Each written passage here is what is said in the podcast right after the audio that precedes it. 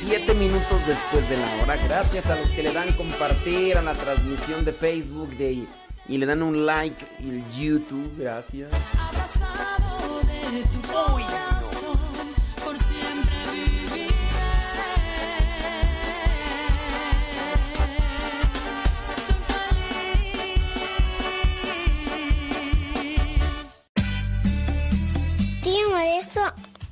Es que me gusta escuchar mucho Nano Sepa.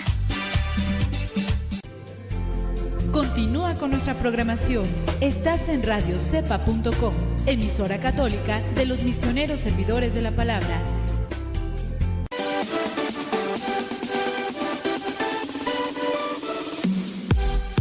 Porque nuestra prioridad es la evangelización. Transmitimos las 24 horas del día. Los 365 días del año. Llegando hasta tus oídos en las diversas plataformas digitales. Sigue en sintonía de Radio Cepa, una radio que forma e informa.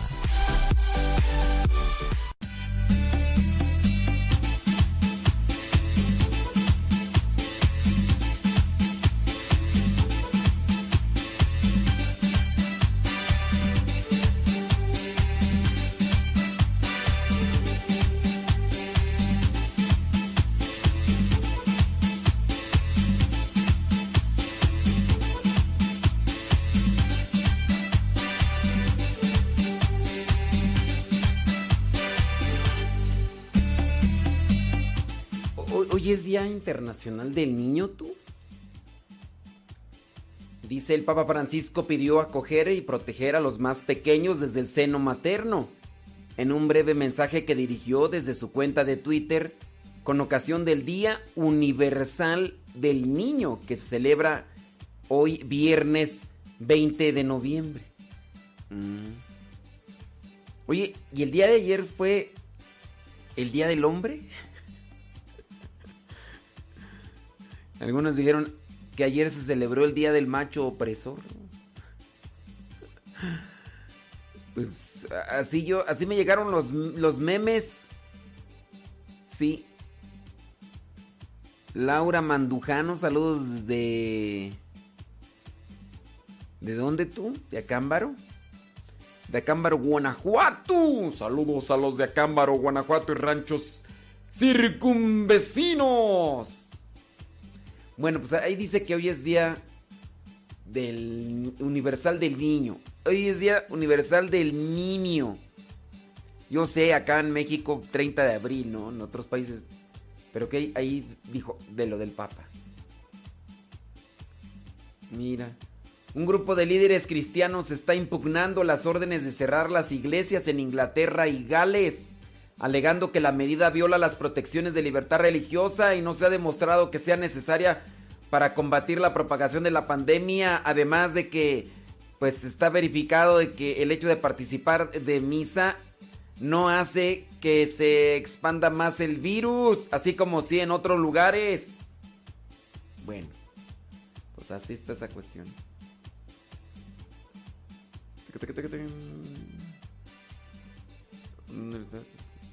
Presidente de obispos italianos abandona el hospital tras superar el virus.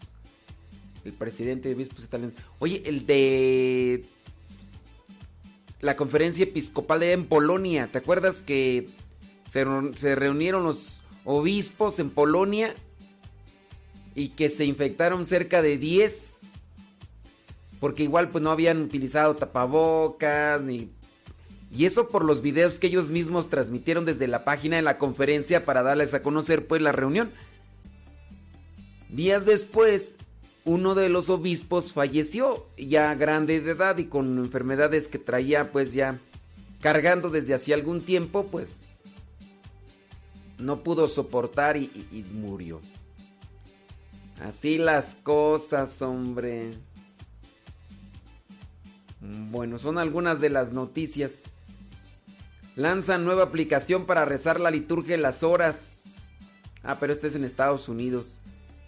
Es el, pro- es el problema, bueno, en el caso de la liturgia de las horas en celular, que por ejemplo en España debería de haber una para cada conferencia episcopal, ¿no? Porque pues sí, es diferente. De repente por ahí tú te pones a rezar con una clásica. Hay por ahí varias aplicaciones, pero una es de España, la otra es de Argentina. Y entonces, este, a veces ellos allá tienen unas fiestas y acá nosotros no. Y, por ejemplo, hoy en México se tiene presente lo que es el día de San Anacleto. No, no es santo, es beato. Beato, Anacleto González. De hecho, por cierto, mañana es, van a celebrar acá en México, allí por en Cristo Rey, lo de el día del laico, ¿no? Déjame checar aquí la página. Faltan dos días. De, ¿Cuándo va a ser tú? Va a ser el domingo. Domingo 22. Movimiento Social Católico. El- va a ser el. Va a ser el. Dice, con motivo de la solemnidad de Cristo Rey, te invitamos... Ah, no va a ser por Anacleto. Ah, este domingo es la solemnidad de Cristo Rey. No, pero esta es otra. Esta es otra cosa. Esta hermosa fiesta la...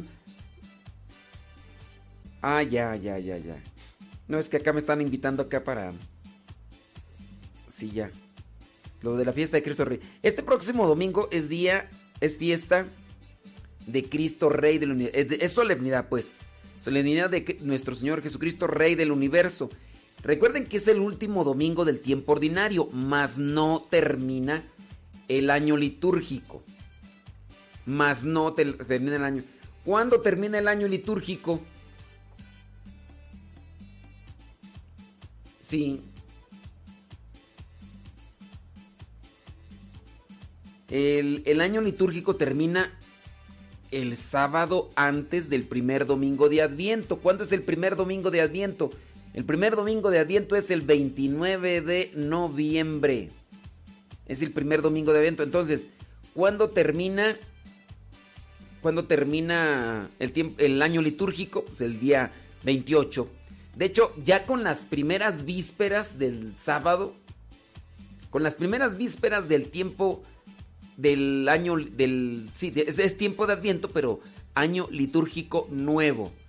Acuérdense, dentro del año litúrgico vienen a darse tres ciclos. Ciclo A, ciclo B y ciclo C. Muy bien. ¿Estamos en qué ciclo? A ver, vamos a ver quiénes de ustedes, de los que están ahí conectados escuchando el programa, saben en qué ciclo estamos. ¿En qué ciclo estamos? A, B y C. ¿Y por qué se define ese cambio? A ver, ¿me pueden decir por qué se pone A? ¿Por qué se...? O más bien, ¿cuál es la característica propia del año A, del año B y del año C? Ahora, ¿en qué año estamos? ¿Par o impar del tiempo de litúrgico? ¿Estamos año par o impar del tiempo litúrgico? Sí, ¿en, qué año, en qué año, en qué ciclo estamos? ¿A, B o C? El próximo tendría que ser ¿cuál? Ahí yo voy a revisar para los que... Mira, ya, ya se dio, ya se dio el desacomodo. Unos dicen que estamos en el ciclo B, otros que estamos en el ciclo A. Y ya ahí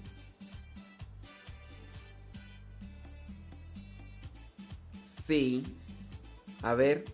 Pero a ver, ¿cuál es la cuál es la nota característica de cada ciclo? Ciclo A, ciclo B y ciclo C. Ya se los he dicho antes, pero estoy viendo a ver quién pone atención.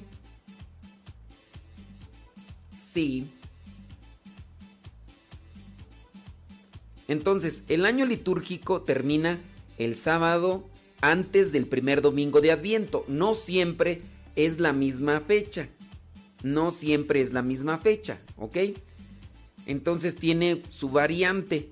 Pero entonces en este caso es el próximo domingo 29. Termina un día antes. Pero de hecho ni siquiera con el día. ¿eh? Acuérdense que los días comienzan con el anochecer. O sea, el sábado a las 6, 7 ya estaríamos entrando al nuevo año litúrgico. Pues sí. A ver.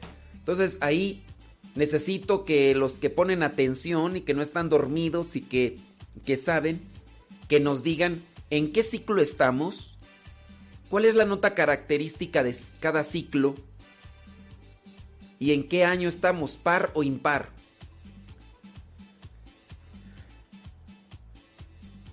Luego, luego se van al copia y pega de... Se van al copia y pega de, de, de Wikipedia y entonces están poniendo ahí cosas que ni entienden ustedes, yo creo. Mira, acá me están poniendo un rollísimo que nada, nada tiene que ver. No, hombre, nomás por no decir gente. Mira. No, no, no, no. Qué barbaridad, no. Nomás, por, nomás porque no. Ahorita ando medio tranquilo, no quiero andar quemando gente, pero.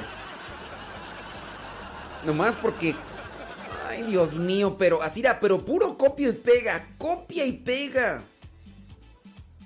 A ver, ahora díganme, ¿cuál es la característica propia de cada ciclo del año litúrgico? A ver.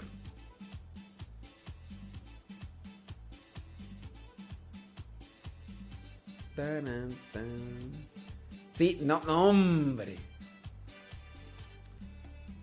Dice, si rezo el Santo Rosario cuando voy manejando escuchando en podcast y en ocasiones por, por la atención al volante se me pasa un Ave María o el Padre Nuestro, pero si lo escucho completo. ¿Estoy bien o me regreso?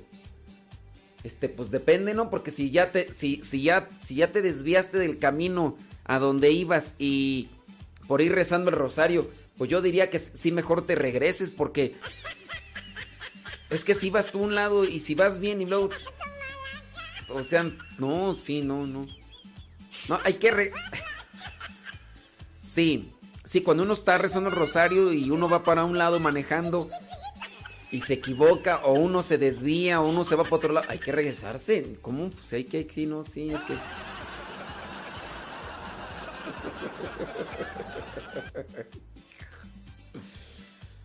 Ah.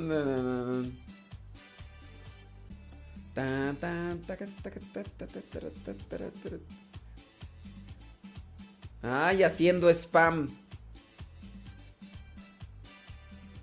Dice... ¿Qué tú?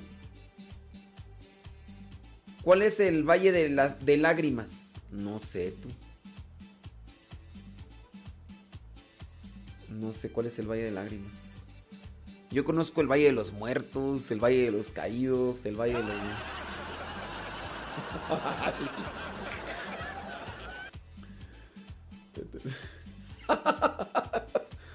Por eso no me escuchan porque...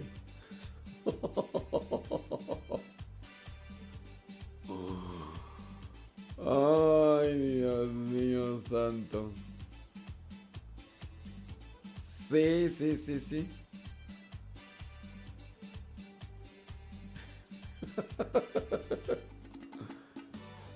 Em, dice María Miranda que pide oraciones por su hijo David.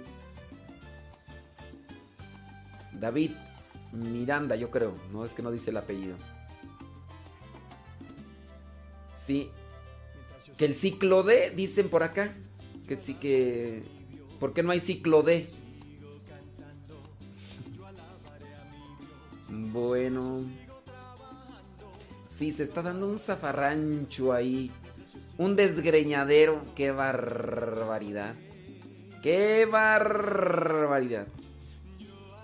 Si tú vas, si tú rezas el rosario mientras haces otro tipo de actividades y ya de repente se te van las aves marías por aquí por allá, acuérdate que es sintonizar con Dios, ¿no? Tú sigue rezando si te equivocaste o, ya rezaste otra vez el mismo misterio. Tú sigue rezando. Acuérdense que es una devoción. Es una devoción. Estoy repitiendo mucho en estos días esto de, de la devoción del rosario porque veo que algunos de ustedes están rezando el rosario, la coronilla, la misericordia. Es una devoción el Santo Rosario. Ciertamente está una estructura, ¿no? Ciertamente está una estructura del Santo Rosario. Esa estructura pues hay que tratar de respetarla. Ahora que es que voy manejando y pues ya la verdad ni sé ni por dónde, pues no, pues trata para la próxima nomás en esforzarte, enfocarte en rezarlo bien. Hoy no pudiste ya. Eh, la misma Madre Teresa de Calcuta dice que cuando se iba ella de un lugar a otro, iban rezando y de repente ya en vez de rezar 10 Aves Marías ya rezaban 20 o 30 y, y bueno, pero sintonizaban su corazón con Dios. Pero eso no quiere decir que entonces siempre voy a rezar distraído, ¿no?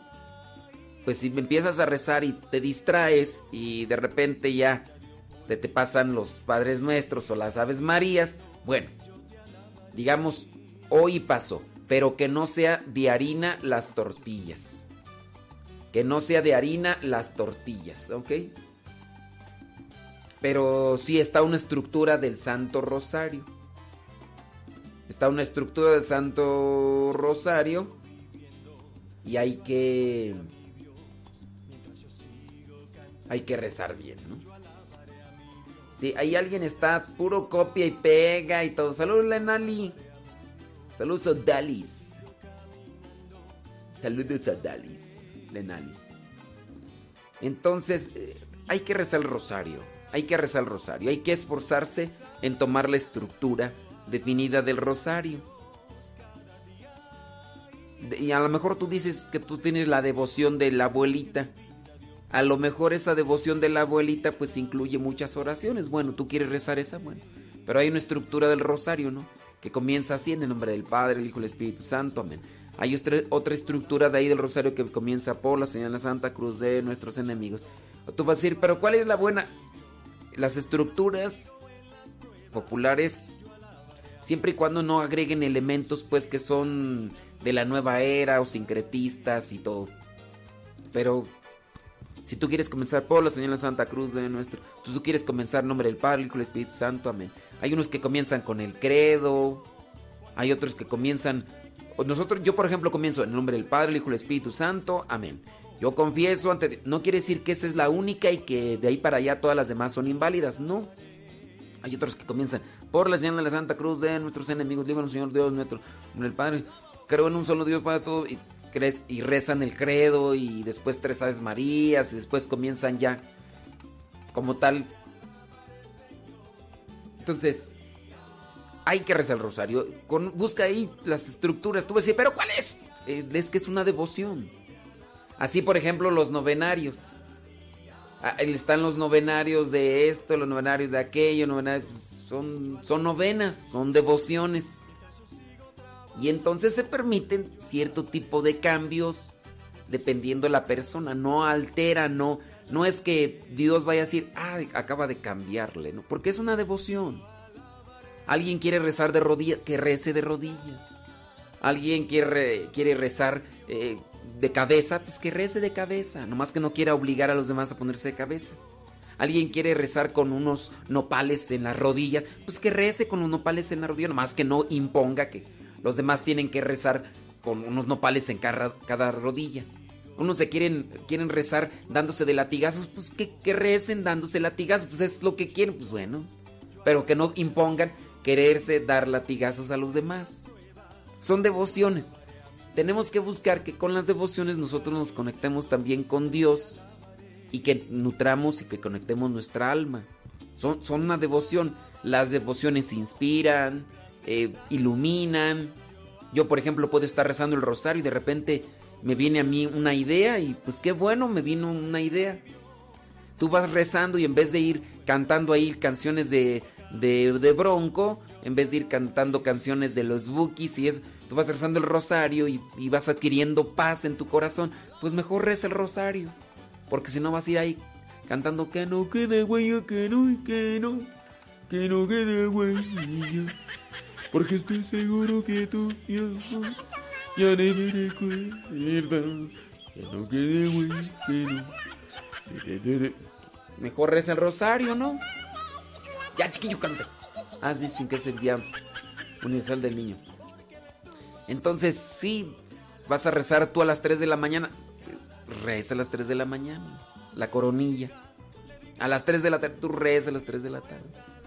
Pero hay que iluminarnos, ¿no? Hay que. Yo voy me, a la capilla, entro y me pongo a hacer adoración ante Jesús sacramentado. En algún momento igual me pongo a rezar el rosario, hago mi oración en silencio y me quedo ahí a veces sin decir nada y es contemplación, adoración. La adoración a Jesús sacramentado, la adoración, el acto, es también una, una devoción, no es una liturgia, no. Entonces, eso también está considerado como una devoción.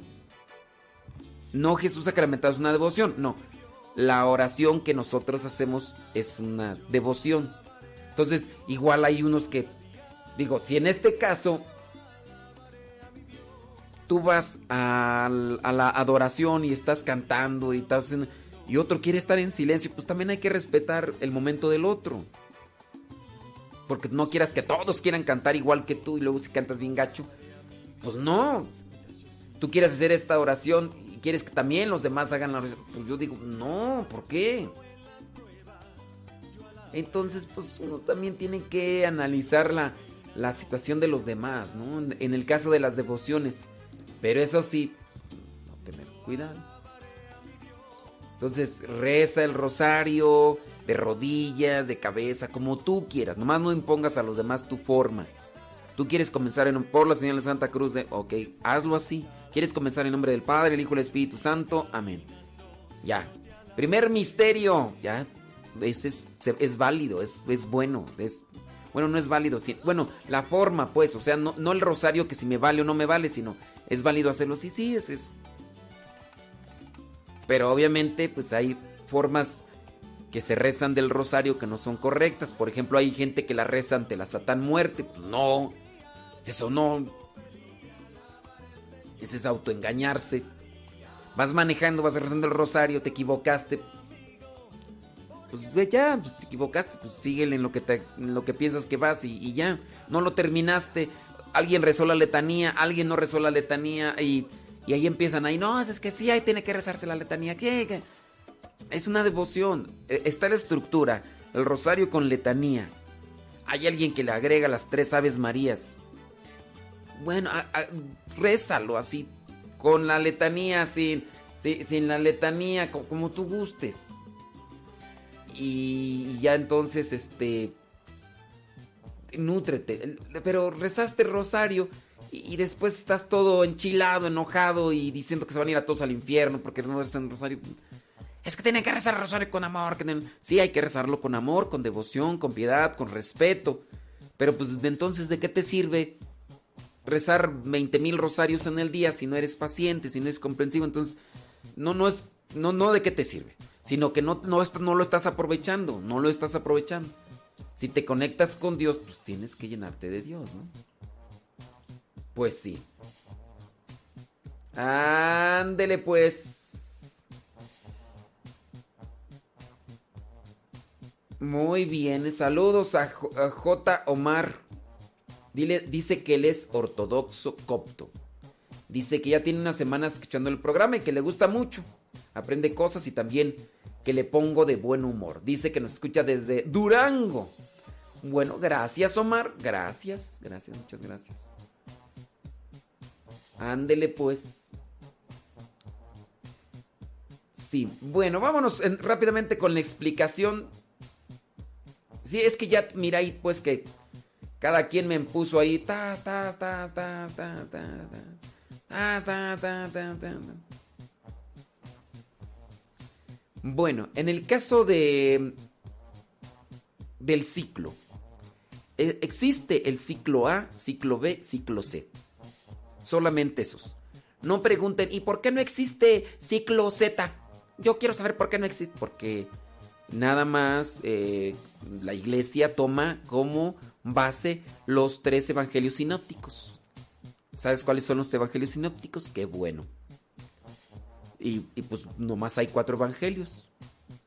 Agarra los tres evangelios sinópticos y el cuarto lo entremezcla durante el año litúrgico. Por eso es que no hay ciclo Z. ¿Y por qué no hay un ciclo F? Yo quiero un ciclo F. ¿Por qué la iglesia no pone un... Pues, son preguntas que están de más. Entonces, la iglesia toma los tres evangelios sinópticos. El ciclo A corresponde al primer evangelio sinóptico. El ciclo B corresponde al segundo evangelio sinóptico. El ciclo C corresponde al ciclo evangelio, al tercer, al tercer evangelio sinóptico. El cuarto evangelio, que no es sinóptico, ese cuarto evangelio se mezcla con los durante todo el año. Durante todo el año se mezcla. En cualquiera de los tres años. El, el ciclo A, el ciclo B, el ciclo C. Ahora, si no sabes cuáles son los evangelios sinópticos, por eso es que a veces no se comprenden las otras cuestiones. Los evangelios sinópticos, por su forma parecida, por su estructura parecida, son Mateo, Marcos y Lucas. Sinópticos porque tienen similitudes. Si tú has estudiado, analizado, reflexionado el Evangelio de Mateo, te das cuenta que no, no son similares, incluso hasta por su forma de su forma literaria. Su forma literaria incluso comienza de otra manera. En el caso del Evangelio de Juan, que es el cuarto Evangelio, este cuarto Evangelio pues es más teológico está más acompañado de signos. Es que aquí entra la cuestión teológica. Y por eso es que hay muchos que, repelan, pero e, es que quieren, no, no entienden las divisiones, no entienden las multiplicaciones porque todavía no aprendieron a sumar. Y entonces, para aprender a dividir, para aprender a multiplicar, primero hay que aprender a sumar. Y, hay que, y antes de aprender a sumar, hay que aprender los números. Cuando uno no sabe los números, pues uno no podrá ni sumar, ni restar, ni multiplicar, ni dividir. Entonces se tiene que ir colocando poco a poco, poco a poco. Entonces, antes de estas cosas que yo ya estoy mencionando que son dentro de lo que vendría a ser la liturgia como año litúrgico, pues hay que darse un poquito más de tiempo y es difícil que se entienda o que se comprenda con explicación de 5 o 10 minutos, ¿no? Son, hay que tomar cursos, en su caso, clases, puede ser 3, 4, 5 clases cada una de una hora, porque son cosas pues que, a ver, vamos a ver así, así, así, así. Esto sin duda tiene que ir acompañado con una evangelización. Y entonces hay que irnos hasta atrás. Y por eso es que a veces la persona dice, no, es que no le entiendo, el padre no sabe explicar. No, es que es difícil a veces hacer entender cuando la persona no tiene un colchón como tal de base para irle explicando las diferencias de los evangelios y todo lo demás, ¿ok? Entonces no se me... Dice, parece, no vaya tan rápido, pero no, es que la cuestión no van a, no van a agarrar pues bien. Sí, es que algunos quieren, dicen que no estoy explicando bien, pero les digo, es que no, no pueden explicar bien, no, no, no es que no explique bien, la cuestión es que no van a entender porque si no sabes los números, pues no, no quieras aprender a ya multiplicar o a dividir o a restar incluso, si no sabes los números, pues... Entonces de ahí, por ejemplo, me voy a regresar un poquito más. Nosotros acá, los misioneros servidores de la palabra, lo que hacemos con nuestra gente es primero darles los cursos de evangelización. ¿En, qué consiste esto? En tomar la Biblia y comenzar con un curso querigmático de la palabra, ¿no? Y empezamos desde el Génesis, vamos explicando poco a poco. Entonces son muchas lecciones, son treinta y tantas lecciones. O no, no es cierto, ni treinta y tantas, son veintitantas lecciones y ya, ¿no? Y para eso se lleva tiempo. Después de eso, ya comienza el curso eh, eh, Vida en el Espíritu. Después de eso comienza el tercer curso, que es el de los... Um, el de los sacramentos, no, el de los sacramentos no. El tercer curso, ¿cuál es el primero? Dios, Dios habla hoy. No, Dios, Dios, me, Dios nos ama. Después este vida en el espíritu, el tercer ¿cuál es tú? Ah, orar evangelizando. El tercer es orar evangelizando. El cuarto es el de los sacramentos. Entonces son procesos, son procesos. Y ya después nos vamos para comprender mejor la Biblia, después ya nos damos la liturgia. Entonces, yo les pido pues que sean pacientes. Y si no agarran la onda, pues no. Es que si tú, si tú apuntas, por ejemplo, ciclo A, ciclo B, ciclo C, pero no tienes el contexto de otras cosas, va a ser difícil. Ah, entonces, ¿para qué estás explicando? Eh, pues es que entonces, ¿qué digo? Es que es difícil cuando uno está en la radio. Es difícil cuando uno está en la radio. No saben qué gente nos está escuchando. A lo mejor alguien que está escuchándonos que no está cerca de Por eso yo mi intención y mi, mi invitación a que tomes los cursos bíblicos. Tome los cursos bíblicos. Así poquito a poquito. ¿Cuántos libros tiene la Biblia? ¿En cuántas partes se divide la Biblia? ¿Ok? Bueno, voy a explicar. No es que me vaya rápido, la cuestión es de que... Ahí voy a ir a explicar. Así, no voy a ir rápido, voy a ir lento, pero si no le entiendes es que no es que vaya rápido, es que hacen falta elementos que necesitas estudiar antes. Pero ahí va. Hoy nosotros, en este año, estamos en el ciclo A corresponde al Evangelio de Mateo. Durante todo el año, referentemente casi todos los domingos, se toma el Evangelio de Mateo. De hecho, el próximo domingo, el Evangelio será de Mateo. El domingo pasado, domingo 15, fue también de Mateo. Durante el año, durante el ciclo A, Casi todos los domingos se está tomando el Evangelio de Mateo, de manera que casi se da un recorrido en todo el Evangelio. Estamos en ciclo A, ¿ok?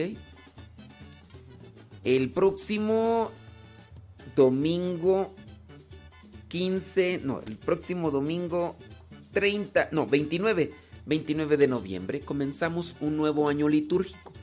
Comienza el ciclo después de la que sigue, C. No, ¿cómo que C? ¿Cómo que ya ves? Desde allí estamos mal. ¿Cómo que de la sigue el C? Ay, Dios mío santo. Y, es que por eso, o sea, si, ya desde allí no estamos entendiendo, es que si no sabes incluso ni, ni, el alfabeto, ¿cómo que de la sigue el C? Ay, Dios mío santo, ilumíname, Señor, agárrame porque voy a desgreñar a esta persona. Después de la que sigue, ¿cómo que el C?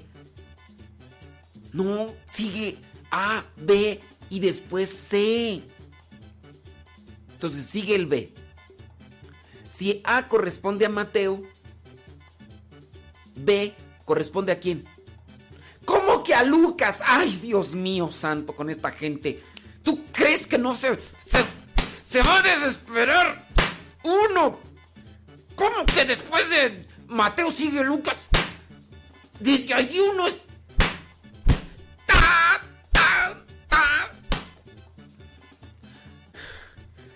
Me va a dar un infarto Por eso a veces no entendemos la liturgia, porque a veces no sabemos ni la estructura bien de los evangelios. Dame paciencia, Señor. Dame paciencia, Señor. Agárrame, Señor, porque la desgreño. Agárrame porque la desgreño.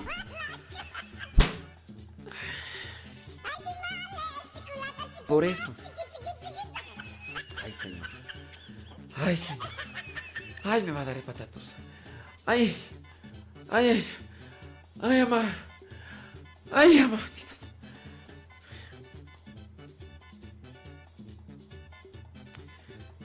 Entonces, el próximo año litúrgico que comienza, el día 29, comienza el ciclo B. Comienza con el, comienza el ciclo B. Entonces, el evangelio preferencial será el que sigue de Mateo. No, no es Lucas. No es Lucas. Es de Marcos. Entonces, después del de Marcos, después del de Marcos sigue el de Lucas y después de Lucas sigue Juan. Entonces el próximo año no civil, el año litúrgico, comienza, te digo, que con el primer domingo de Adviento. Tú todos los años tienes que checar cuándo es el primer domingo de Adviento. Con el primer domingo de Adviento, bueno, pues entonces ya comienza el año litúrgico. Y ahí tú tienes que checar, nada más. Ahorita en este año estamos en el ciclo A. Fíjate que todavía es año 2020. Entonces, aunque sea 2020, pero es noviembre, porque el año litúrgico no comienza igual que con el año civil. Y entonces comenzará el ciclo B, que es Marcos.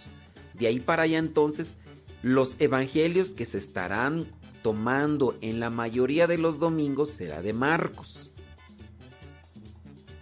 Después del 2021, si llegamos y el virus nos deja, será el ciclo C. Después del ciclo C comienza nuevamente el ciclo A, porque ya te dije que corresponde a los evangelios sinópticos, Mateo, Marcos y Lucas. El evangelio de, Juan se, mezcla en todos los años litúrgicos, en todos los años litúrgicos. ¿Ok?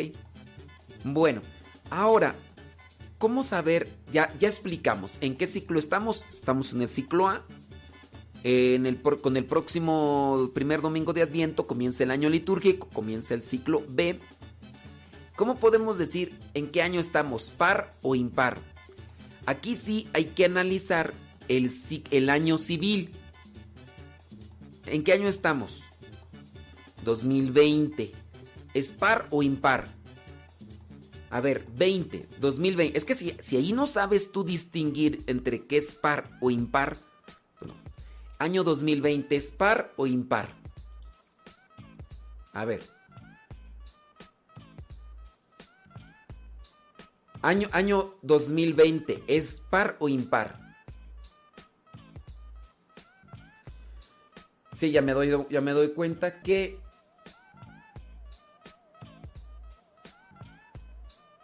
Sí, no, no, no sabe ni qué es par o impar. Es par. O sea, 20, está como número cerrado en este caso. 2021 es impar. Si es que algunos están poniendo impar. No es que no saben, pues. Impar. O sea, ¿y por qué impar? Porque el 2021 es, es uno. En el 2022 ya se completó el par. y ahí está 2022 par. 2023, ¿es par o impar? Impar. Ok, entonces, entonces es ciclo 1, ciclo 2, año par o impar. Ciclo 1, ciclo 2. Es como también para, para que ustedes también ahí lo, lo refieran. Entonces, año 1, año 2, año 1, año 2, año par, año impar. Entonces estamos en el 2020, año par.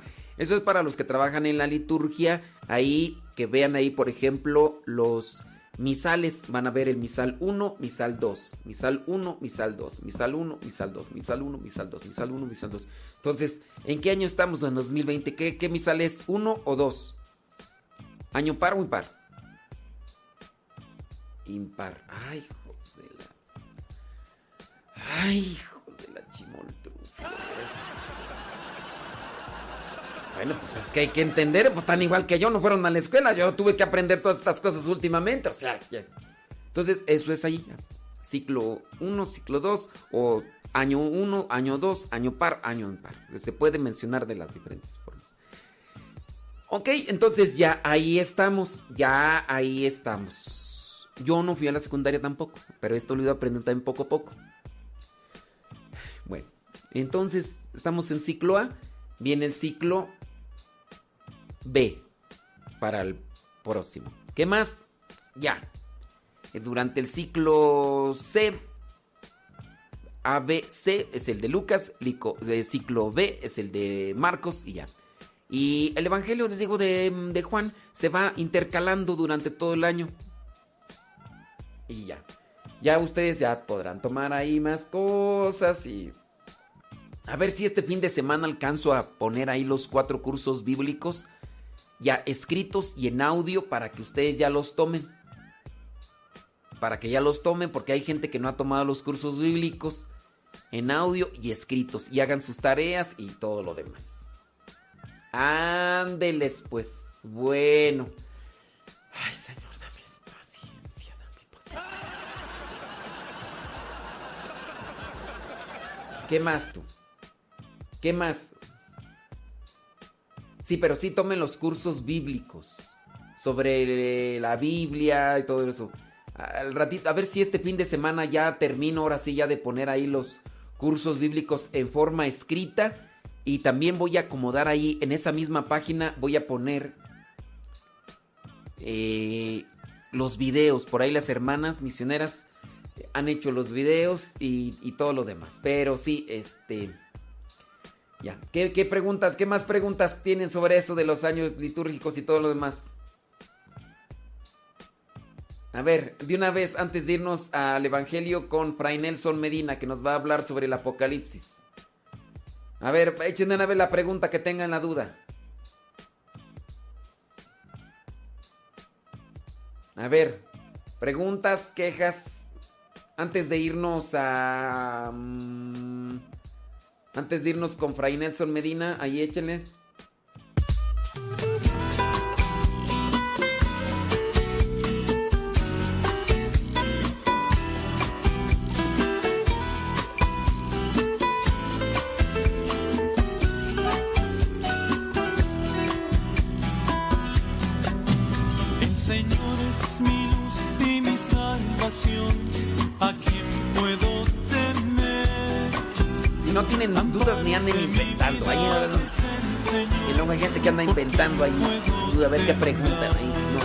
Tienen dudas, ahí dejen. Y si yo no lo pregunto, porque luego se enoja. ¿Quién se enoja? ¿Quién se enoja, eh?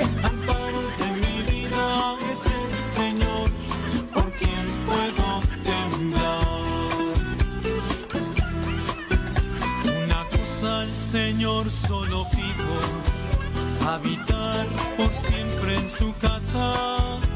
Ahí viene Fray Nelson Medina que nos va a hablar sobre el Apocalipsis. Bueno, es que es la primera lectura del día de hoy.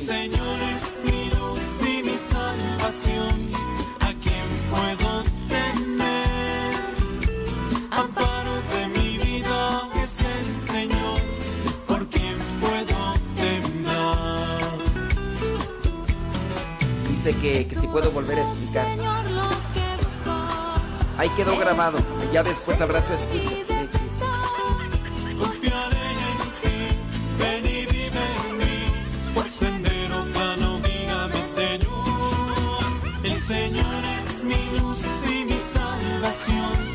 ¿A quién puedo temer? Dicen que por eso no doy clases a los seminaristas, porque si no les fuera como en feria.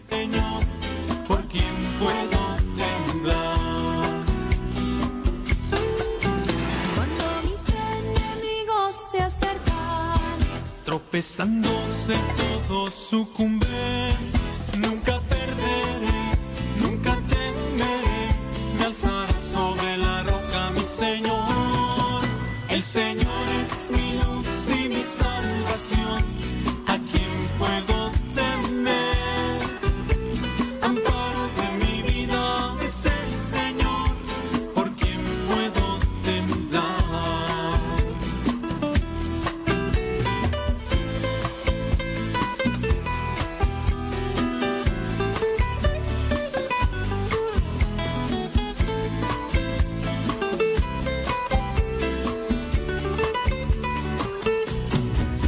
Fray Nelson Medina.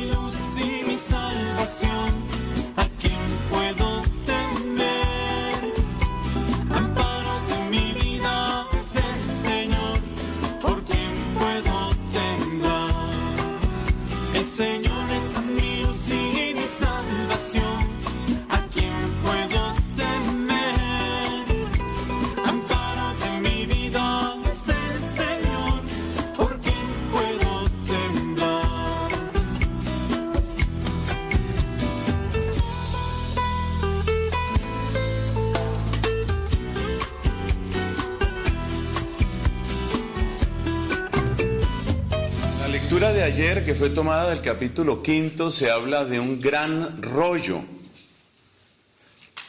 El rollo que estaba sellado con siete sellos. Hoy se nos habla de un librito.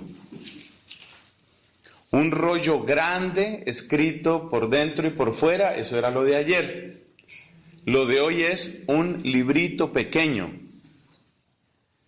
Pero hay un parecido entre el librito pequeño y el rollo grande. El rollo grande tiene que ver con el sentido de toda la historia humana, que solo se esclarece en la persona de Cristo. El librito pequeño es mi pequeña tarea dentro de toda esa obra tan grande. Es decir, que si Cristo es la gran enciclopedia, yo soy una paginita, yo soy un parrafito, yo soy algo pequeño, pero yo soy parte también de ese inmenso rollo. Y este es el primer punto de meditación en nuestra homilía hoy. Cristo tiene la gran profecía, el gran mensaje, Él es la palabra de Dios. Mi palabra es pequeña, mi tarea es muy pequeñita comparada con la de Cristo, pero es de la misma especie. Y así como Cristo ha tenido que pasar por la cruz, así también yo tengo que pasar por la tribulación. Entonces, primer punto, mi vida es una página de una inmensa obra. La inmensa obra es la que hace Cristo. Yo soy algo muy pequeño, pero soy de la misma familia, soy de la misma misión del verbo. Segundo punto de meditación. Este hombre, que es de nombre Juan, toma ese libro y se lo come. Comerse el libro es una manera de decir que tenemos que hacer nuestra tenemos que hacer parte de nuestras entrañas aquello que Dios nos ha encomendado. Es decir, que en esta escala, el hacer que Dios quiere para nosotros llega a convertirse en el ser, en lo que nosotros mismos somos. O dicho de otra manera, nuestra misión, nuestra tarea, no es simplemente algo que hacemos, sino que es lo que nosotros mismos somos. El ser más íntimo nuestro llega a confundirse, llega a fusionarse con la tarea, con la misión, con el encargo que Dios nos ha dado. Cuando una persona tiene, por ejemplo, un negocio, digamos una tienda, pues tiene esa tienda que ocupa una parte de su día, una parte de su interés, una parte de sus ideas, pero quizás tiene otros intereses, tiene otras ideas y tiene otros proyectos. Es asombroso al llegar a las vidas de los santos ver que su ser queda totalmente consagrado a aquello que Dios les estaba pidiendo. Por ejemplo, Santo Domingo de Guzmán se entrega totalmente, radicalmente, con todo su cuerpo, con su alma, con su ser, se entrega por completo a eso que Dios le estaba pidiendo. Uno no se imagina a Santo Domingo dedicado a la predicación del Evangelio, pero también tiene por ahí unos negocitos, por ahí tiene una tiendita que le da siempre una platica. Él no tiene una tiendita por ahí que le da una platica. Él está entregado totalmente a la causa del Evangelio. Uno no se imagina a un Martín de Porres haciendo otra cosa que lo que hace, desde el servicio, desde la caridad, desde la humildad, desde la penitencia, está cumpliendo completamente con su función. Es decir, son personas que han sido habitadas por el designio de Dios. Y esa es la plenitud de la felicidad y de la realización personal ser habitados por el designio de Dios. Este hombre encontró el librito. Ese librito dijimos que es en pequeñito lo que antes era el rollo grande. O sea, ese librito es el para qué soy bueno, el para qué vine a la tierra, el cuál es el sentido de mi vida. Y eso viene de Dios, ese es el plan de Dios para mí. Y el día que el plan de Dios para mí me llena, ese día en que soy habitado por ese plan de Dios, ese día en que el designio de Dios florece dentro de mí y me llena, ese día, entonces mi misión, mi hacer y mi propio ser se fusionan. Eso es lo que significa comerse el librito. Pregunta, ¿hemos descubierto ese plan? ¿Nos hemos entregado totalmente a ese plan? ¿Nos hemos entregado a ese designio de Dios? No hemos conocido a veces, y cuántas serán las ocasiones en que yo he dado ese antitestimonio, no hemos encontrado a veces algunos padrecitos que celebran como con un desgano los sacramentos. Da la impresión de que, por ejemplo, la Eucaristía es una cosa que hacen, pero tal vez su corazón está en otra cosa. Hacen muchas cosas. Una que hacen es celebrar misa porque toca, porque llega el turno, porque me encargaron esto, porque pertenezco a una comunidad y ahora me corresponde a mí esta misa. Pero qué hermoso es cuando uno se encuentra con un sacerdote que vive. Yo pienso en el estilo de un domingo cuando celebraba, de un Ignacio de Loyola. Yo pienso en el estilo de un Padre Pío. Esos que realmente viven el sacramento enteramente. Es decir, uno no se imagina al Padre Pío por allá teniendo también unos negocitos, por ahí resolviendo algunas cosas. El Padre Pío no tiene nada más. El Padre Pío está lleno completamente de ese designio, de ese designio divino. Está lleno de eso. Él encontró la perla. El Evangelio dice que cuando encontró aquel hombre la perla preciosa, vendió todo lo demás. Ya no tiene nada más, ya encontró su designio. Eso es muy bello, encontrar a una religiosa que está plena en su vocación, que la vive a fondo cada una de sus dimensiones. Toda ella es un mensaje, toda ella es como una poesía de amor divino por donde pasa, porque está reflejando eso. No es otra cosa. No está aquí deseando estar allá, no tiene esto deseando tener lo otro. Es que lo que hace que uno sea poco creíble es que uno esté celebrando misa, pero se le ve es como ganas más bien como de administrar un negocio, tal vez, o como de irse de paseo, o como pasarla bien con los amigos. Nada hay más importante que este que es el designio de Dios. Entonces, segundo punto, ¿qué significa comerse el librito? Significa acoger enteramente el plan de Dios para mí, vivirlo a plenitud, dejar que me habite el designio que Dios tiene para mí. Tercer y último punto. El libro sabía dulce en la boca, pero era amargo en el estómago. ¿Se debía a qué? Bueno, hay distintas interpretaciones, todas muy interesantes. Por ejemplo, una cosa es entender y otra cosa es poner en práctica. Cuando uno entiende algunas cosas de Dios, por ejemplo, uno mira el ideal de la vida religiosa, cuando uno es novicio, así, con esas caras bonitas que tienen los novicios, las novicias, cuando uno es novicio, uno estudia los votos religiosos y seguramente uno ve, qué bonito es esto, qué bello. Ahí ve uno lo bello que es. Es bello entender. No es tan fácil luego vivir, poner en práctica. Pasar del entender al practicar, pasar de la teoría a la práctica, es como pasar de la dulzura de la miel a la amargura del estómago. Este hombre ya experimentó la amargura. Yo me acuerdo cuando tenía pocos meses de haber hecho mi primera profesión, el que había sido mi maestro de novicios nos dio un retiro espiritual a los que ya éramos estudiantes, ya éramos profesos.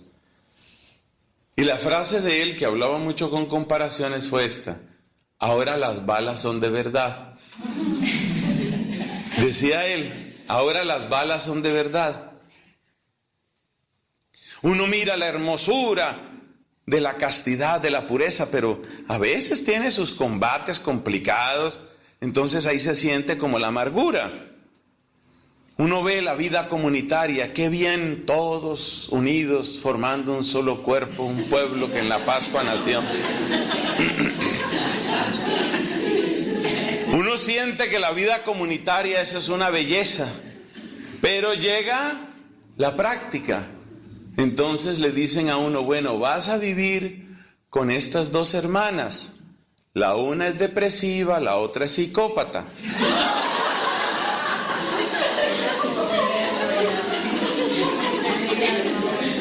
Entonces ya la vida comunitaria es un poco complicada, ya es una vida un poco complicada, porque entonces si no le hablo a la depresiva se hunde, si le hablo a la psicópata se, altera. Entonces ya la vida comunitaria es bonita, ¿cierto? Es dulce en la boca, pero ya luego vivirla es difícil. Se pasa por esa amargura. Pero hay algo interesante y es que los alimentos en la boca no alimentan. Para hacernos bien los alimentos tienen que llegar al vientre y tienen que llegar a las entrañas y tienen que ser absorbidos. Y algunos de nosotros tenemos una capacidad de absorción impresionante.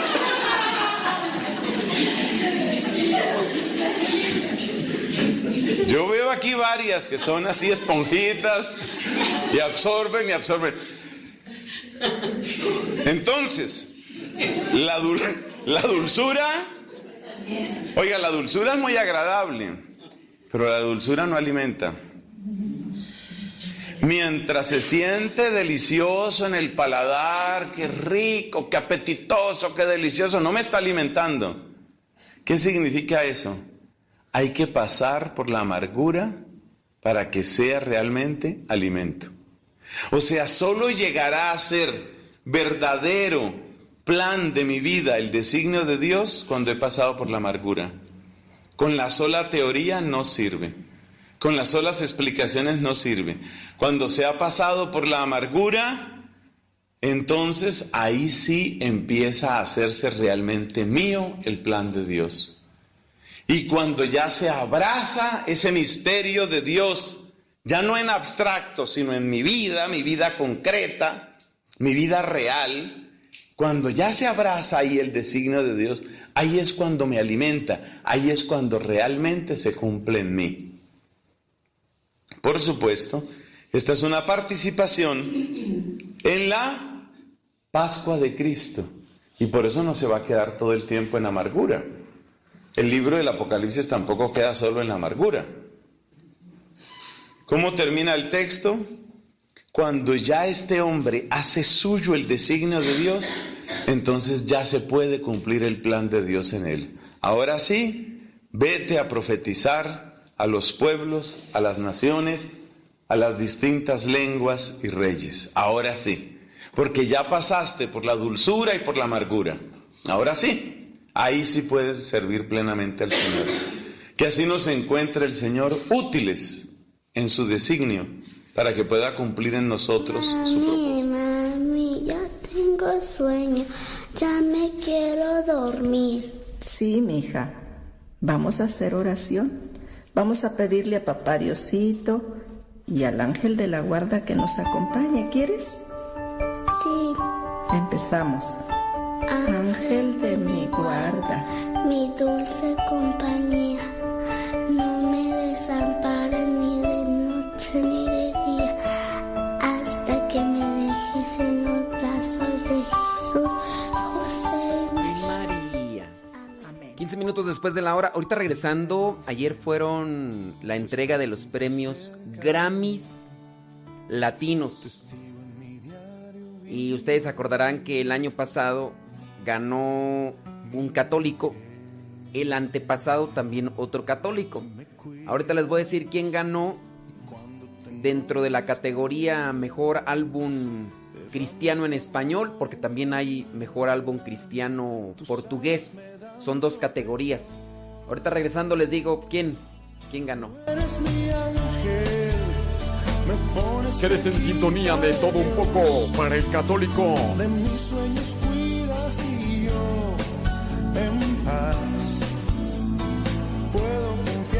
aquí estás. Tú eres mi ángel, me pones cerquita de Dios. De mis sueños cuidas y yo en paz puedo confiar que conmigo siempre estás.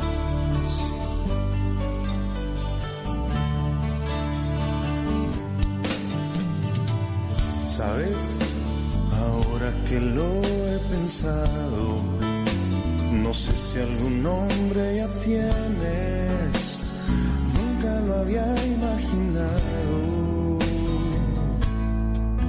pero a mí siempre me ha gustado y amarte como siempre lo he hecho, como lo quieres, mi ángel.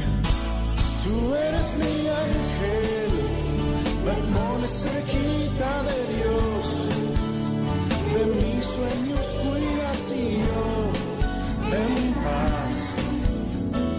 Puedo confiar que aquí estás. Tú eres mi ángel, me pones cerquita de Dios, de mis sueños cuidas y yo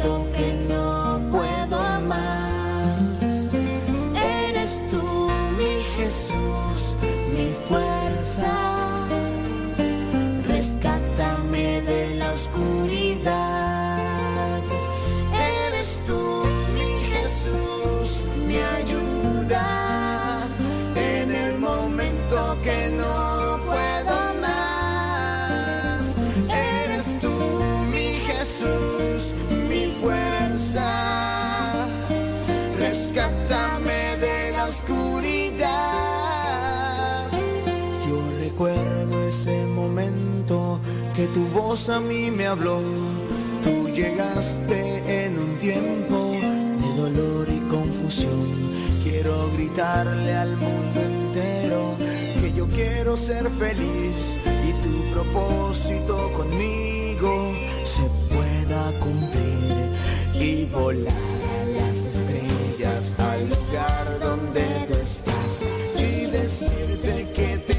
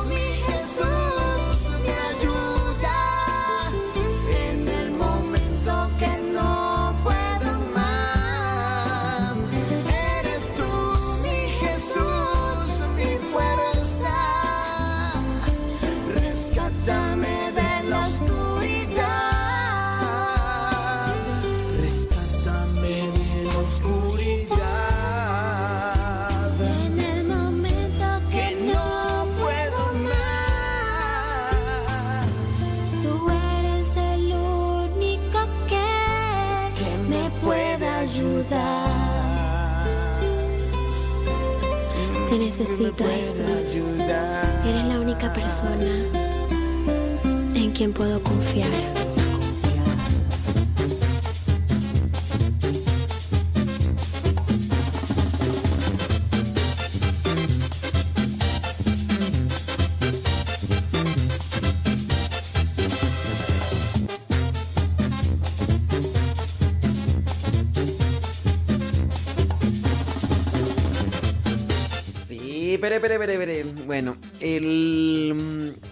Año pasado mencionábamos que había ganado el, el Grammy un cristiano católico. El antepasado, el grupo Alfareros.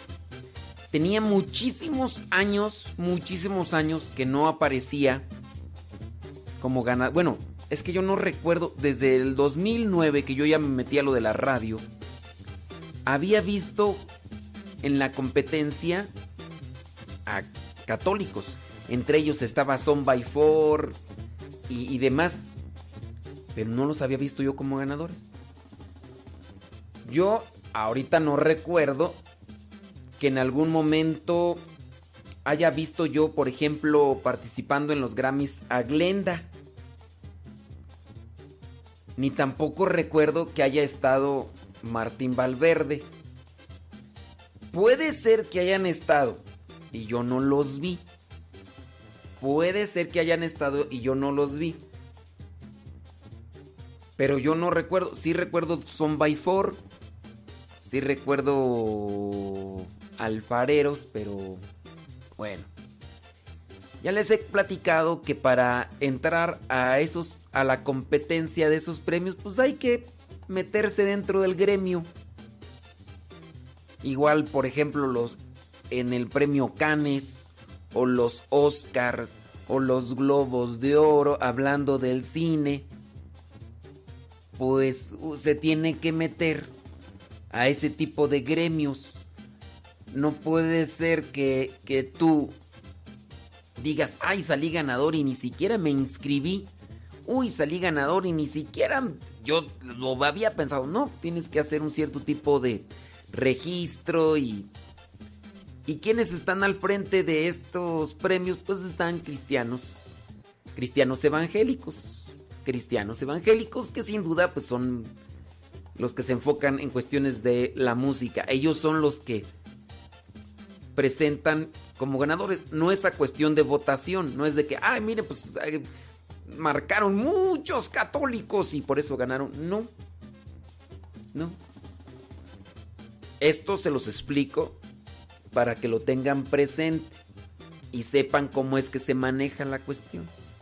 Porque habrá gente que nada más decir, ay, para o sea, ¿para me está diciendo tanto rollo? O sea, ya dígame quién ganó allá. Es gente pues que no, no, no le interesa saber el contexto y, y son arrebatados y todo lo demás, ¿no? Sepan pues cómo está manejado todo el asunto. Cuando ya, por ejemplo, alfareros tiene que involucrarse con cierto tipo de directores y demás que les ayudan. Por eso es que cuando ganó Alfareros agradeció también a otros que le echaron la mano para meterse. Y así es como empiezan ahí a involucrarse en estos grupos. Las producciones católicas reciben muy poco apoyo económico, muy poco apoyo económico, porque los católicos están acostumbrados o estamos acostumbrados a todo gratis. Pongo yo una canción y, ay, ¿dónde puedo descargar esa canción gratis? Ay, yo la quiero gratis, que no me cobren. Ay, están vendiendo el disco. Ay, no, yo lo voy a... Ya lo voy a bajar de YouTube. Es que me lo están cobrando allá. Ay, no. De hecho, están vendiendo el disco. Ay, no, está re caro. Ay, no. Yo voy a esperar a que el padre ahí de la parroquia lo saque pirata. Ya ves que el padre ahí de la parroquia saca los discos pirata de los cantantes católicos ahí que para ayuda a los salones de... Eh, de la parroquia. Ay, no, es que... Y luego entonces los cantantes católicos a veces no hacen una buena producción musical en el sentido claro porque no tienen el suficiente dinero para poder pagar a los músicos, a los ingenieros de audio, a los ingenieros de sonido, a los arreglistas, a... no, no, no. Los cristianos católicos son poquito los que logran financiar bien un, una producción musical. Y los que hacen una buena producción musical, pero buena en todo el sentido, pues son porque ellos mismos son músicos. Ellos son... Miren, les pongo un ejemplo. Luis Mauricio. Luis Mauricio de Costa Rica. Él se puso a estudiar música. Y de hecho estudió música donde también estudiaron muchos cristianos evangélicos. Y algunos de ellos se daban clases, pero de música, no tanto de la cuestión de religión. Entre ellos estaba Alex Campos, que era compañero o era el maestro de Luis Mauricio. Pero estamos hablando de cuestión musical, ¿no? Entonces, los cristianos evangélicos tienen más presupuesto económico porque la gente es más generosa.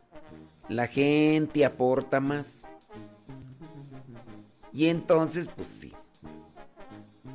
Ahí la cuestión, pues que eh, por eso es que, realizan mejores producciones hablando. A lo mejor tú dices, ay, a mí me encanta Glenda, pero si Glenda no está involucrada dentro del gremio, no puede participar. No sé cuáles sean los requisitos para poder participar. Pero sí necesitan una casa productora, un productor ejecutivo, todas esas cosas que son muy, más bien papeleos y cuestiones burocráticas. En el caso de los cristianos evangélicos, el hecho de que tengan como una imposición el diezmo, no en todos quizá, pero en la mayoría el diezmo cada semana, cada semana, ellos, muchos de ellos sí logran a lo mejor darle una buena dirección a ese dinero y le invierten ese dinero a, por ejemplo, a lugares, así concentras, eh, construcciones para que se realicen los eventos que ellos hacen bien con con toda la calidad, tanto digital y todo. Y, nosotros, los católicos, pues como no hay una imposición del diezmo, pues ahí vamos a en el pesito, ¿no? Y a veces las iglesias están sin aplanar, sin ventanas. ¿Por qué? Porque la gente no apoya y, y tú ves, por ejemplo, esos salones grandísimos de, de los cristianos evangélicos. Wow, y tienen tiene su circuito cerrado con, con pantallas, con cámaras digitales y, y, todo lo demás. Y, y, uno dice, ay, ¿por qué ellos? Pues porque allá ellos sí tienen imposición el diezmo y no andan ahí quejándose y sueltan porque ahí entonces ya. esa es una de las situaciones y ciertamente muchos de los músicos nuestros católicos no son músicos. Bueno, sí, tocan música, pero no saben de música. O sea, fíjate, esa es la cuestión. Ay, como dices que no sé de música, si yo sí me sé los círculos. El de sol, el de do, el de re. Con esos me saco todas las canciones y, ya. Pero eso, pues eso como tal no es saber música. O sea, el que sabe música sabe leer música, sabe escribir música. Y, y para eso, pues no es. Hay muchos músicos de los nuestros que, este que, no saben música. ¿Se acuerdan cuando salió la película de Coco? Yo no la he visto, por cierto. Yo no la he visto, esa película de Coco. Pero ¿se acuerdan que ahí involucraron a muchos cantantes de música popular mexicana? Y hubo muchos de ellos que no fueron involucrados, aunque habían sido invitados, pero porque no sabían música. Entre ellos fue una como que un escándalo cuando dijeron el recodo fue invitado a participar en el disco, en el soundtrack. Para los que no sepan qué es el soundtrack, el soundtrack es el disco con todas las canciones que están incluidas en la música, ah, en la película, aunque nada más haya sido unos 30 segundos, pero... Y hay algunas canciones que no salen en la película, pero son propias del disco de la película, disco de música de la película. Y, el escándalo bárbaro de... de de todos que cuando invitaron a, al recodo, el recodo no participó. ¿Y por qué no participó el recodo? Porque no sabían leer música. O sea, todos esos ganchitos así, que, yo tampoco sé, ¿verdad? Me enseñaron una vez, pero eh, que, que no sabían leer música.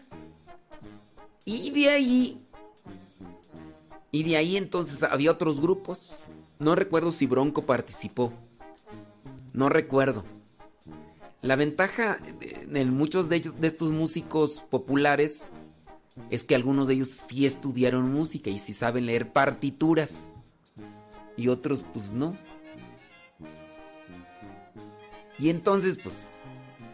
Pero así igual también dentro de nuestros músicos católicos pues sí, muchos saben ahí de oído. Saben círculo, ese es un do, ese es un da. Pero ya cuando les das así para leer, así las... Todos los ganchitos estos, las cosas ahí, las notas, no saben. Entonces, en el caso de los músicos cristianos evangélicos, tienen universidades de música. Y ahí algunos de ellos se han metido a estudiar, entre ellos Luis Mauricio, que es católico. Pero no quiere decir que porque tengan ahí para que, vayan a aprender música. Me platicaba una maestra de música en Cancún. Fui una ocasión a Cancún de Pisa y Corre. Y me platicaba que ella era maestra de música y estaba ahí en el conservatorio y todo, y dice que la mayoría de ellos, de sus alumnos, son cristianos evangélicos. Y ella pues decía, este, ¿por qué los cristianos católicos no vienen a aprender a música? Porque es, los, las clases son caras. Y también pues muchos cristianos católicos pues no. Y muchos de los cristianos evangélicos son auspiciados por sus congregaciones. En el caso de las congregaciones de los cristianos evangélicos dicen, a ver, aquí está un hermano que sabe tocar, le vamos a pagar la universidad ahí en el conservatorio para que vaya, ¿no? Y, y, ya entonces este cuate agradecido después regresa y forma parte de allí. Y entre nosotros la verdad es que no. La verdad es que no. Pues así pasa. Y por eso es que dentro de lo que es estos premios o estas competencias de, de, música, como el caso de los Grammys, en el caso Grammys latinos, pues casi no ganan católicos. Casi no ganas. Hay muchos de ellos que saben leer notas y son músicos y todo, son by four y todo eso, pero no tienen el dinero para sacar un buen álbum y ellos dicen, pues para sacar un, un disco así nada más así al vapor, pues no, ellos no se van a decir, no, nosotros no vamos a sacar, además de que pues, si sale caro. ¿Por qué? Porque pues muchos católicos andan, ay, quiero que me regales esa canción. Ay, ay, ay, ay. Ay, es que son, no sean codos.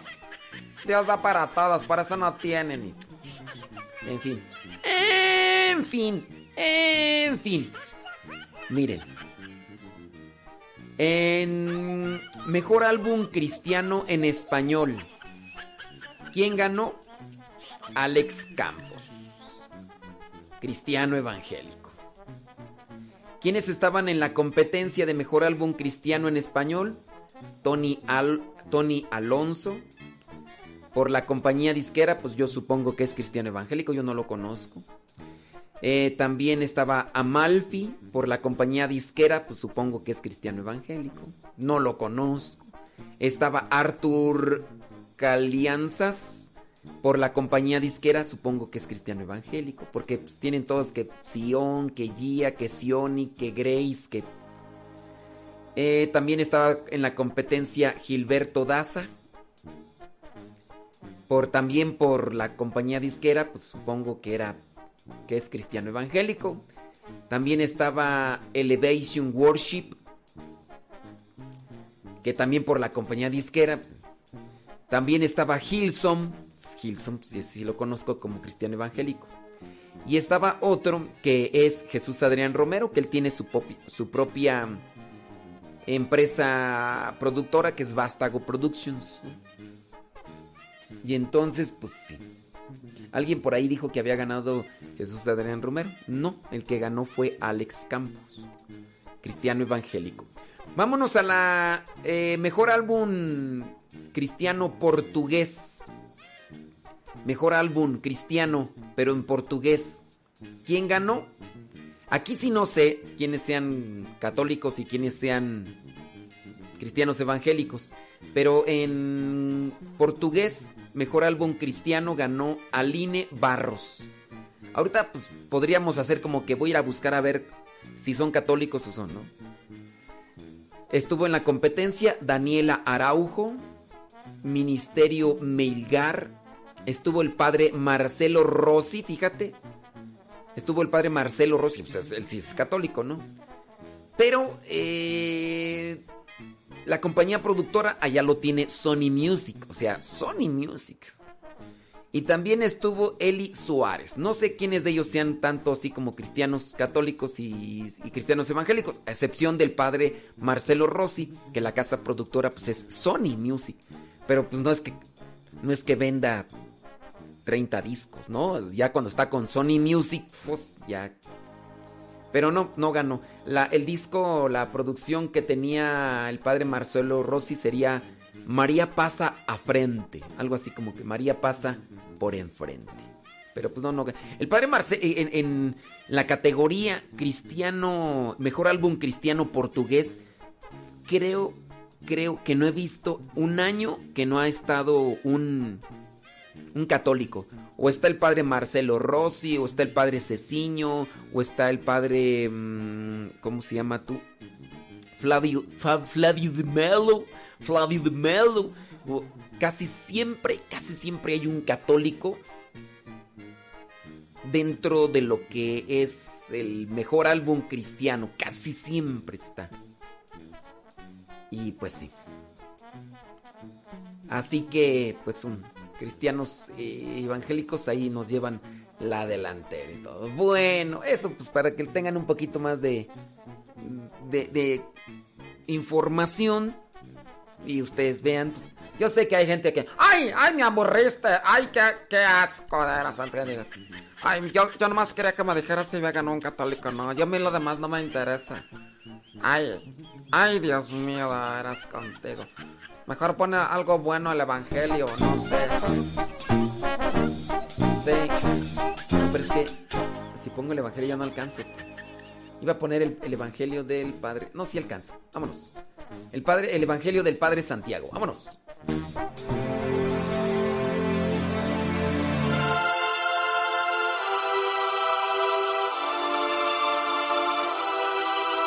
En aquel tiempo Jesús entró en el templo y se puso a echar a los vendedores diciendo, escrito está, mi casa es casa de oración, pero vosotros la habéis hecho una cueva de bandidos. Todos los días enseñaba en el templo. Por su parte, los sumos sacerdotes, los escribas y los principales del pueblo buscaban acabar con él, pero no sabían qué hacer porque todo el pueblo estaba pendiente de él escuchándolo. Palabra del Señor. Gloria a ti, Señor Jesús. Mi casa es casa de oración. Eso no significa que la iglesia no tenga que hacer otras cosas. Tiene que enseñar, por ejemplo, las catequesis.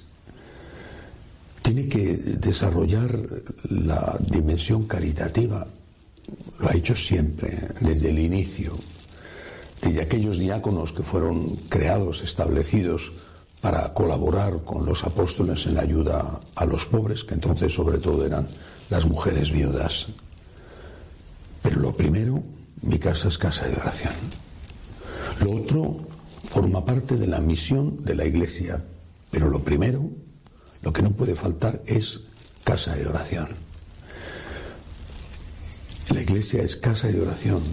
Cuando enseña a la gente a rezar, nos enseñan a rezar. Es casa de oración cuando pone a Dios en el primer lugar. Primer lugar no significa el único lugar, pero sí significa el primer lugar.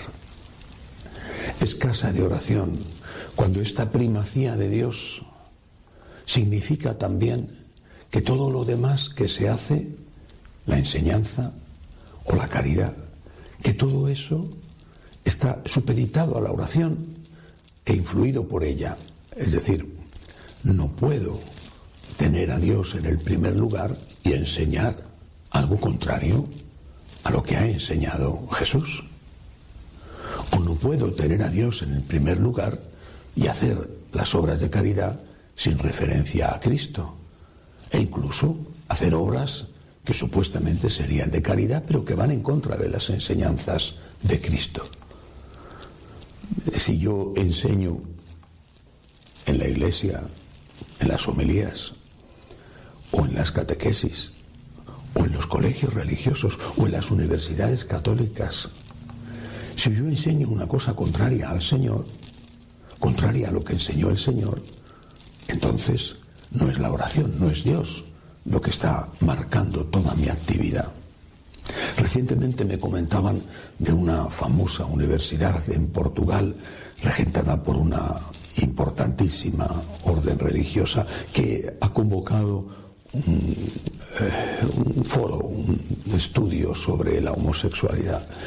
Y dentro de, de las conferencias uno de los ponentes afirmaba, sin que se le moviera un cabello de la cabeza, con toda tranquilidad, que para ser católico no hay por qué aceptar toda la doctrina de la Iglesia.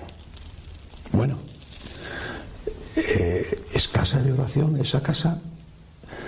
¿Y qué significa que para ser católico no hay que aceptar toda la doctrina de la Iglesia? Porque para ese eh, personaje significaba evidentemente que la doctrina de la Iglesia, empezando claramente por cómo la explicó San Pablo sobre la homosexualidad, pues evidentemente no tenía que ser aceptada y no pasaba nada.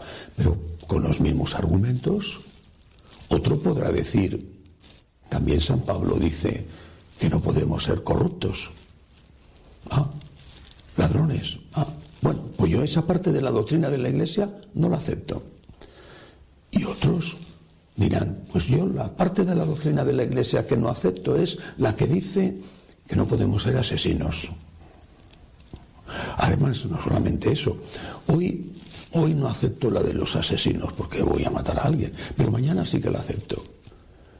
Y, mañana, en cambio, no acepto la de la homosexualidad. Pero pasado mañana, la que no voy a aceptar es la del robo. ¿Y por qué no? Mi casa es casa de oración. Dios en el primer lugar, que marca toda nuestra vida, que marca nuestra conciencia. Pero el Dios de la misericordia, ciertamente, el Dios que nos enseña la verdad, no que nos engaña y que nos da la mano cuando caemos. No el Dios que nos tira al suelo, sino el Dios que nos levanta. El Dios en el que creemos es el Dios el que le dijo a la adúltera, que era una adúltera, le dijo, levántate y no peques más. Ese es el Dios en el que creemos, ese es Jesucristo. A Él rezamos dándole gracias por su misericordia. A Él rezamos dándole gracias porque nos enseña la verdad. Pidámosle al Señor que Él esté siempre en primer lugar, en nuestro corazón, en la Iglesia y en todas sus instituciones. Y pidamos a los sacerdotes que antes que nada nos enseñen a rezar. Que así sea.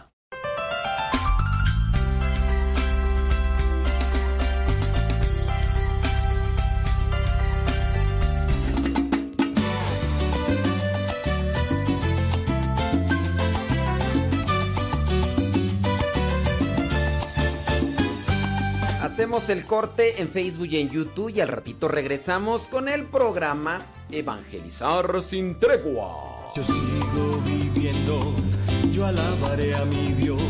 Mientras yo sigo cantando, yo alabaré a mi Dios. Mientras yo sigo trabajando, yo alabaré a mi Dios